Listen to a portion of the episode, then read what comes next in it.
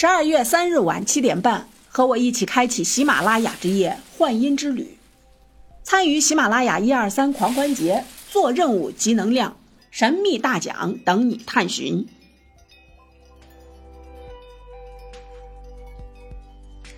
大家好，我是纹身师道泽天成，我们又见面了。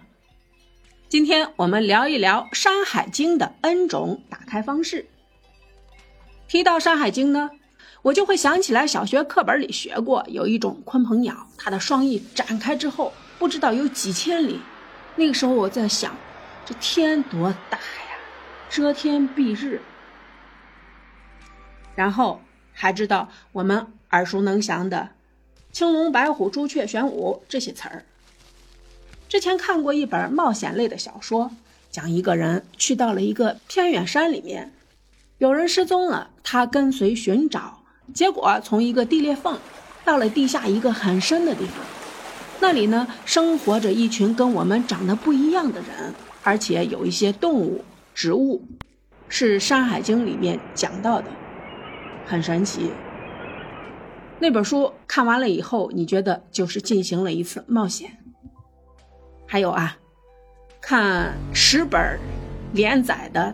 大部头藏地密码的时候，提到了在西藏秘境有一些不为人知的动物、植物，都是《山海经》里所讲述的。大家曾经都以为文中描述的只是一种想象，是一种传说。但是近些年来，越来越多的研究发现，很多现存的稀缺动植物，甚至地图地貌，都有《山海经》里面动植物以及山山水水的影子。这到底是变异啦？夸大了，是巨变的沧海桑田，还是只是一种创造，不得而知。现在不是还有一种游戏叫《山海经异兽录》？我听我儿子说过，没有具体的接触过。前些年吧，我买过一本《山海经》的书，认认真真的翻了有四五十页吧。后来因为时间的关系，也因为我自己懒散的关系，没有再继续。我觉得我应该抽空再去好好的看一看。曾经用生辰八字算命，算好了以后，我得知我的护命神兽是玄武。